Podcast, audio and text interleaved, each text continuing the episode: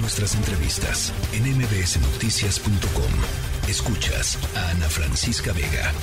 Ya les decía, vamos a entrarle a este tema a este tema muy, muy polémico que sin duda dio de mucho de qué hablar por esto que ocurrió con el Dalai Lama, donde le pide a un menor eh, besarlo, inclusive chuparle la lengua.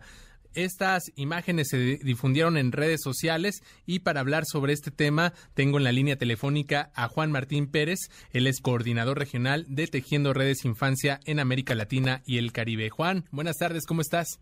Buenas tardes, Adrián. Gracias por esta oportunidad. Al contrario, pues, eh, ¿qué, ¿qué, decir de este hecho que sin duda levantó muchísimos comentarios en torno a la actitud que, que se observa o que se puede observar en este video difundido en redes sociales? Pues mira, creo que es eh, importante la conversación pública. Eh, por supuesto, hay una gran indignación, lo cual es buena noticia. Sí. Pero fíjate que preocupa muchísimo estas otras voces que pretenden normalizar o minimizar este hecho. Eh, hemos sido algunos señalados como exagerados.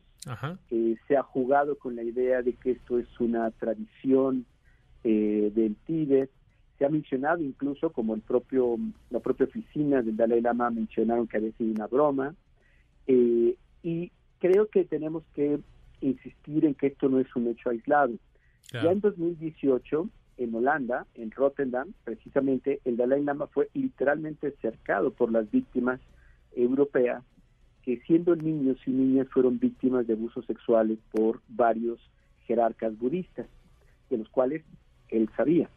Y de 2018 que se da esta denuncia internacional a la fecha, pues claramente hay impunidad. Eh, pero no hay que olvidar que más allá de el, digamos, el conocimiento que se pueda tener sobre esa iglesia o su religión, hay que tener presente el hecho concreto grabado y viralizado. Un niño de nueve años frente no solamente un alto jerarca, Adrián, sino es la reencarnación del Dios en esa religión. Entonces la dimensión y la proporción que tiene para un niño de nueve años frente a este personaje es abismal.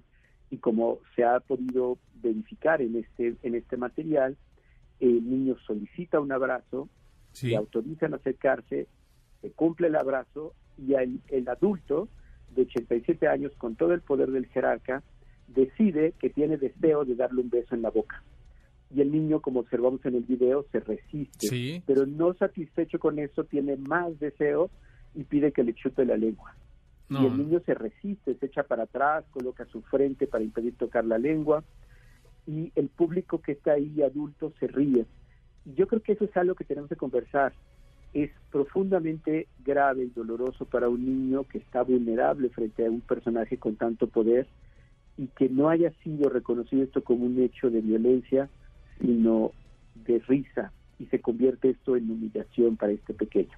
Así es que creo que no hay manera de justificar lo injustificable eh, y quizás para aquellos que siguen insistiendo en la tradición de chupar la lengua, el Dalai Lama deberá de tener seguramente otras imágenes y videos de otros jefes de Estado, posiblemente otros papas con los que ha dialogado, a los que les ha pedido que le chupe la lengua como un acto de respeto, porque no solamente es respetar a niños, estoy ironizando. Sí, claro. Eh, claramente es una cosa que no se sostiene y es una burla y una, una ofensa a la inteligencia, pero sobre todo es una manera de revictimizar a este pequeño que fue víctima de una agresión y que el mundo adulto o una parte del mundo adulto está desesperado por justificar y minimizar.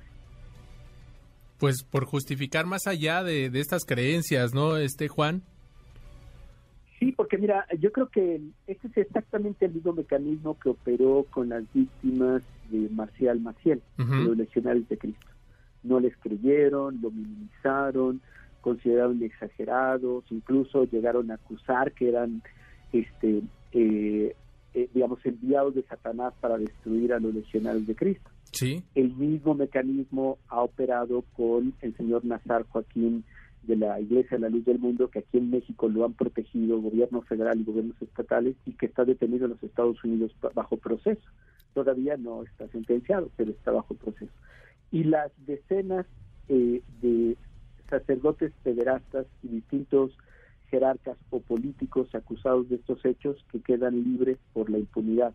porque es necesario, Adrián, hablar de cómo estamos tan normalizados a que el poder o las personas que tienen poder son impunes, sí. que lo normalizamos y lo aceptamos. No, y, terrible esto que, nos comentas, ¿no? La, además de esta presión que cae sobre este menor, ¿no? Respecto a, estar frente a esta figura que ya lo decías, todo el poder que representa y luego, ¿no? Escuchar las risas de quienes están presenciando este acto, esta agresión, como lo bien lo nombras tú, Juan. Eh, ¿qué, ¿Qué hacer en este sentido? Porque ya lo decías, es justificar lo injustificable, pero ¿qué, qué hacer desde, desde la parte de, de adulto? ¿Cómo, ¿Cómo decirle, cómo explicar estas imágenes a los menores? Porque ahora esto de las redes sociales, sin duda, pues también llega a los menores en nuestros hogares. ¿Cómo explicarles este tipo de imágenes? Sí, fíjate, te agradezco muchísimo que lo, que lo coloques ahí, porque precisamente tenemos que conversar con niños y niñas para recordarles que ellos son personas con derecho pleno y que necesitan respeto y que un niño o una niña no tiene que estar al servicio de los deseos de cualquier persona adulta, sea el papá, el abuelo, el tío, un cura o un jerarca o un diputado, quien sea. Ninguna persona puede hacer con el cuerpo y con la vida de un niño o una niña sus deseos. Y si nosotros hablamos y además nuestros hijos, sobrinos, nietos saben que vamos a respaldarles, que vamos a escucharles, que vamos a acompañarles, van a estar protegidos. Si lo que escuchan es que estamos justificando un claro acto de agresión, nuestros hijos e hijas no van a confiar en nosotros. Así es que creo que es oportuno que aquellas personas que siguen dudando, que siguen justificando esta agresión, se pregunten qué sucederá, y ojalá nunca, pero qué sucederá con ustedes cuando sean sus hijos, sus nietos o sus nietas.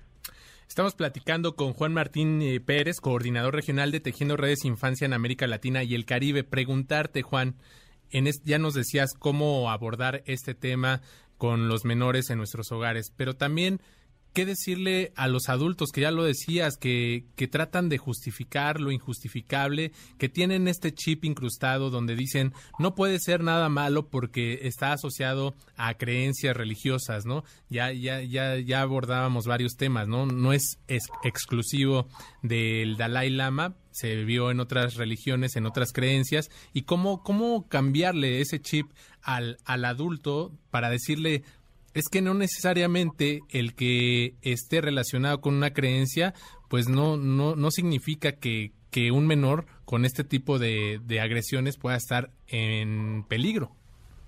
Sí, mira, yo creo que hay que recordarle a las personas que precisamente hemos avanzado, ya no estamos en la época del medievo, estamos en 2023 y hace 74 años avanzamos con la Declaración Universal de los Derechos Humanos y hace 34 años los niños y niñas por fin tuvieron reconocimiento de derechos. Y el artículo 24 de la Convención, que es este tratado internacional que obliga a los estados, establece con mucha precisión que se tiene que evitar que las prácticas tradicionales eh, justifiquen actos de abuso o violencia contra niños y niñas. Y esto es una obligación de las instituciones del Estado. Eso significa que así como rechazamos el matrimonio infantil que ahora nos aterra, y no podemos normalizarlo como usos y costumbres de pueblos originarios, no podemos justificar que ninguna religión o práctica religiosa o presunta tradición religiosa puede estar por encima de la dignidad y la vivencia de un niño o una niña. Y también hay que recordar que precisamente las víctimas de la violencia sexual, las víctimas de las y los pederastas, no tuvieron el respaldo de las personas adultas de su entorno. Así es que tendríamos que recordar que somos personas que tenemos responsabilidad parental, responsabilidad institucional si somos maestros, maestras, y que no podemos ser cómplices de algo incorrecto. Y por supuesto que no estamos pidiendo nada ilegal para el Dalai Lama, sino lo que tiene que ocurrir. La India como Estado tiene que desarrollar una investigación y derivar en lo que resulte, aunque lo sabemos, Adrián, que no va a suceder porque estamos hablando aquí de poder, de geopolítica y de otros intereses. Pues muy, muy duro el tema y ya nada más para cerrar esta conversación, Juan, me gustaría preguntarte qué hacer Ya muchos fuimos testigos de este video que se viralizó, pero para no revictimizar a este menor que es sometido a esta agresión, a esta presión frente a, alguien con este poder que ya nos describías. Pues yo creo que va a ser importante que esta indignación la mantengamos en términos de conversación, que exijamos que eh, con el hashtag MeTooGuru, que de 2018 víctimas de eh, agresiones sexuales por los budistas levantaron, que nos sumemos a esa exigencia de investigación para que esto no sea en vano.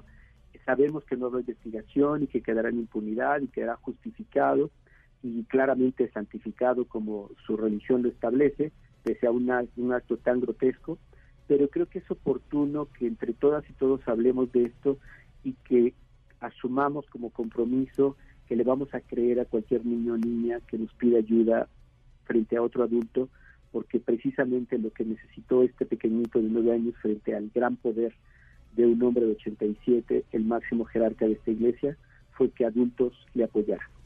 Sin duda, sin duda, Juan. Pues agradezco estos minutos que, nos das. Juan Martín Pérez, coordinador regional de Tejiendo Redes Infancia en América Latina y el Caribe. Estamos ahí al habla y, por supuesto, ya lo decías, mantener esta indignación y visibilizar esta situación que sin duda, sin duda es terrible para los menores y creer siempre cuando alguno de ellos nos pida ayuda. Muchas gracias, Juan.